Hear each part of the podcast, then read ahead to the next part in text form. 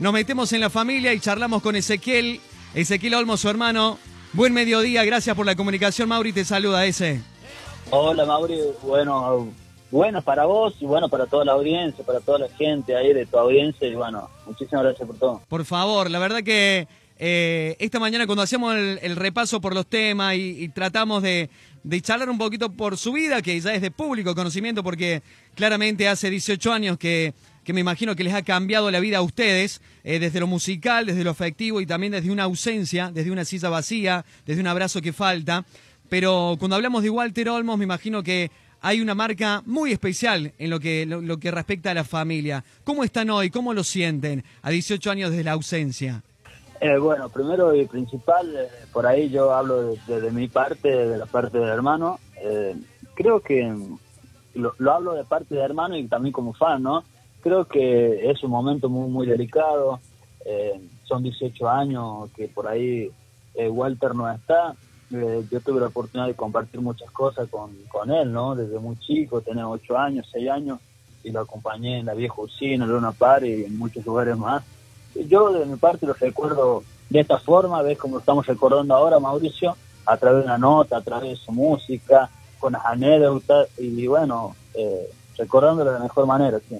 Ezequiel, eh, ¿sos hermano mayor o menor a él? Yo soy el hermano mayor, sí, ahora soy el hermano mayor. ¿Y hoy te, te has quedado con esa responsabilidad y también con, con, el compromiso con la música, con la pasión? ¿Cómo es eso? Sí, de mi parte, sí, yo de muy chico, bueno, ya cuando Walter ya era Walter Olmo, eh, siempre andaba yo con la pandereta porque fue el primer instrumento que Walter me regaló, una pandereta, de ahí en una parte tuve la oportunidad de tocar el güiro, la güira y bueno, de ahí me fui eh, embocando en el camino dentro de la música, ¿no? Para mí no hacer música, no hacer cuarteto, el cuarteto yo amo, yo amo, cuenta, puedo escuchar cualquier música, pero se me pone la piel de gallina cuando escucho cuarteto, porque más allá de todo eso, eh, mi viejo es cordobés, ¿viste? Así que algo siempre hay ahí. Eh, eh, eh, ¿Ves reflejado el, el, sueño, esa fuerza del cuarteto que tenía Walter en lo, en lo que estás caminando vos hoy en día? Eh, ¿cuánto, ¿Cuánto lo que hizo él estás tomando y por ahí qué aspectos también no te gustarían elegir en este camino de la música? Ezequiel, con todo el respeto te lo pregunto. Eh, sí, bueno, antes de todo yo trato de seguir la misma línea que ha dejado Walter Olmo en lo musical, tratando de hacer temas testimoniales. Si vos por ahí he googleado, pone en YouTube Ezequiel Olmo, la mayoría de, mi música es cuarteto característico, habla todo testimonio, lo que era la Mona Jiménez en su, en su antes, que siempre le cantaba a la vida, ¿no?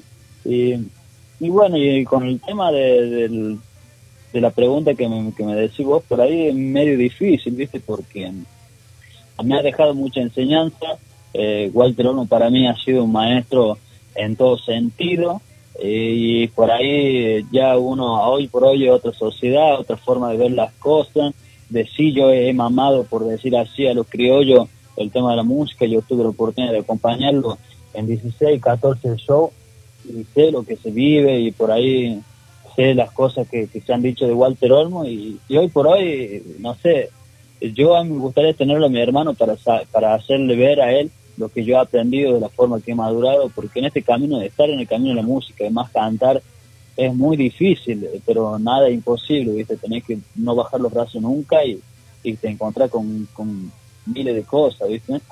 Te escucho y se me vienen muchísimas preguntas para hacerte porque, bueno, claramente es una fecha especial. Estamos hablando de una persona que marcó un estilo en el cuarteto, eh, que eh, la ovación y, y, ese ¿cómo te puedo decir? Y, esa transpiración del vivo, ese agite duró muy poco, que a mí me hubiese encantado conocerlo, me hubiese encantado entrevistarlo. Eh, me quedé con el Walter Olmos que me, que me pudo ofrecer en ese momento Rodrigo y la televisión. Y creo que el país no se reponía de la ausencia de Rodrigo y que ya nos quitaba a Walter Olmos. Entonces, son muchos sentimientos encontrados para quienes sentimos algo muy fuerte por la música de cuartetos.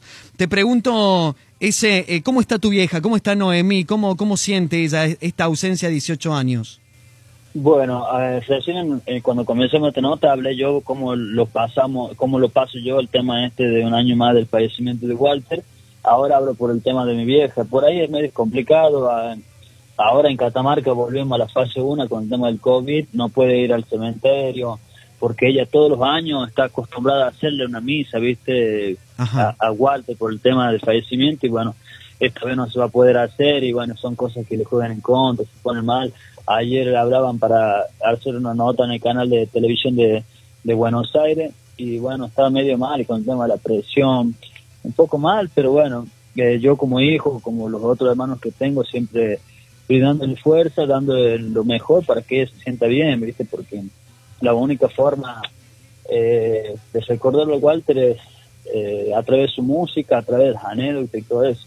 Es que es muy fuerte, es muy fuerte, porque yo en esta mañana me tocó hacer una nota y después ya estaba un poco más aislada de mí, un poco más lejos, y estaba haciendo la nota y, y, no sé, no escuché yo, pero la gente parece que le preguntaba cómo lo toma, cómo lo ve, y ella entre, entre no sé, en desazones decía, para mí es muy fuerte, me han llevado todo, y, es algo muy, muy fuerte, al fin y al cabo. Pero bueno, yo de mi parte los recuerdo de la mejor manera que con su música. Sin duda me imagino que revivir ese momento y una despedida para la cual uno no está preparado no es fácil para nadie. Y más aún para una mamá despedir a un hijo, Ezequiel. Eh, me pongo en, los zapatos de tu vieja. Te quiero preguntar, eh, a partir de esa despedida, de ese, de ese abrazo que, no se dio nunca más con Walter, ¿cómo los crió tu mamá? ¿Con qué mensaje? Bueno, eh, en ese entonces, como vuelvo a repetir lo que comentaba esta mañana, eh, Walter Olmo, él se crió en la calle, ¿viste? Por eso también era sencillo como era. Él cada vez que venía de gira eh, no paraba en la casa porque se iba a la gruta, se iba, andaba a la casa de un amigo, a la casa de otro amigo y siempre era de esa forma. Y Walter se crió en la calle, mi abuelo estaba ahí, no sé, de, eh, creo que era jefe del ferrocarril en aquellos entonces y bueno, desde ahí ya se, él era muy fanático de Walter, él ama, eh, perdón, de la mona, él lo amaba la mona, lo amaba la mona y su ídolo era Jiménez, sí. Y es correcto que eh, en una, en, en, tanto eh, pedalear la calle, Walter cae detenido y en la misma cárcel escucha una canción de la mona y ahí le cambia toda la visión de lo que quería para adelante con la música de Córdoba.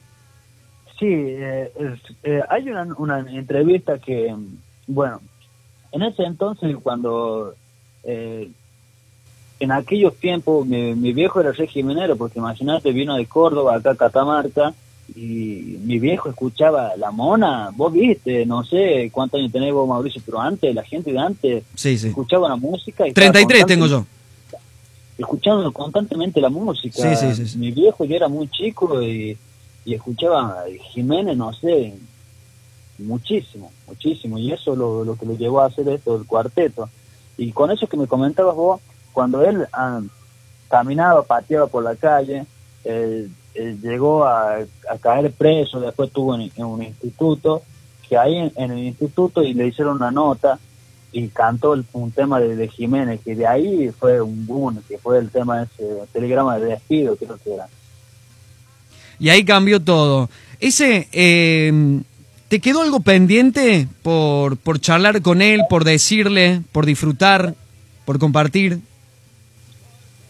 Eh, no sé, Mauri, si vos me preguntás ahora qué, qué, cómo veo todo esto, eh, yo ya voy obteniendo en el transcurso de la vida, voy obteniendo mucha experiencia, tanto en lo personal, en lo musical, en general, ¿viste? Porque a mí también me costó muchísimo meterme de una u otra forma en este de la música y es medio difícil, pero eh, por ahí te pido disculpas, ¿viste? Porque imagínate si a vos te genera muchas preguntas, muchas cosas, a uno, imagínate como hermano, eh, te le vienen recuerdos, anhelos y todo eso. No tenés que pedir disculpas ese. Yo, yo estoy emocionado y, me genera, eh, me, me, pone muy sensible el tema. te, te lo te súper entiendo, te súper entiendo.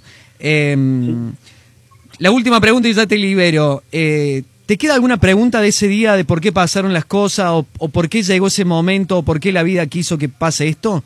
¿Tenés alguna pregunta con respecto a, esa situación? Eh, sí, no, no tengo, no sé si pregunta nada. Con el tema de, la muerte, la desaparición de Walter, hasta el día de hoy la causa de él está como muerte dudosa, la causa está abierta hay imputados y son hasta, qué sé yo, eh, muchísimas cosas que, que han quedado en el aire, que por ahí me hubiera gustado a mí, es decir, o que las personas que lo rodeaban a Walter, que digan, mira, este tío voy a ser grande, eh, me gustaría que, sepas algo. Ese día en la habitación estuvimos jugando, estuvimos haciendo tal cosa, y nunca, nunca apareció nadie del entorno de él a decir, viste, eso sí, esa curiosidad eh, sí tengo y siempre la tuve y la tendré hasta el día, hasta no sé, hasta que venga una persona que lo odiaba a él y que diga, mira, Walter era esto, Walter pasó esto, eh, de esa forma, ¿viste?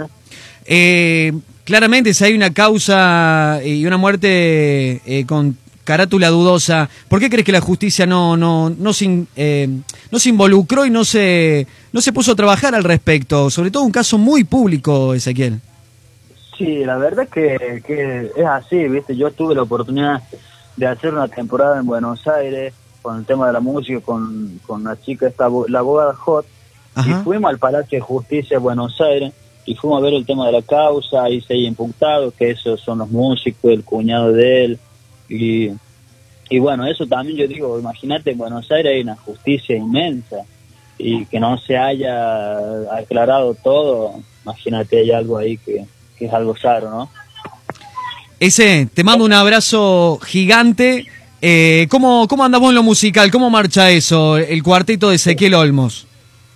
Bien, Mauri, bien, acá trabajando, haciendo algunos temas. La semana pasada estuvimos en el canal de televisión de acá de la provincia de Catamarca, haciendo temas nuevos, eh, armando envases. Ahí estuvimos hablando con Franco Ferreira, muy pronto vamos a hacer un dúo ahí con Proyecto K. te cuento, sin ir más lejos, este año yo iba a ir a Córdoba porque me ofrecieron ir a cantar en una banda y bueno, no se dio por el tema esto del COVID, así que bien, laburando en base de, esto de la música nomás. Perfecto. A bancarla, sostenerla, el tiempo ya se va a dar, las herramientas y el camino está marcado ese. Eh, contá con nosotros, con cuartito.com, y si hay un adelanto, si se viene algo nuevo, lo pasás y lo difundimos. ¿eh? Te mando un abrazo a vos, saludo a la familia, y en esta jornada especial, siempre una luz para ustedes. ¿eh? Bueno, Mauri, muchísimas gracias por esta nota, por este momento, y bueno, para toda la gente de, de cuarteto.com eh, más que contento y feliz por todo lo que están haciendo, que vuelva el cuarteto y que viva el cuarteto, ¿no? Muchas gracias, hermano. Linda jornada para vos, a pesar de lo que respecta a la fecha. ¿eh? Cariños inmensos desde Córdoba Capital. Dale, Mauri, para vos, para todos los torneos. Un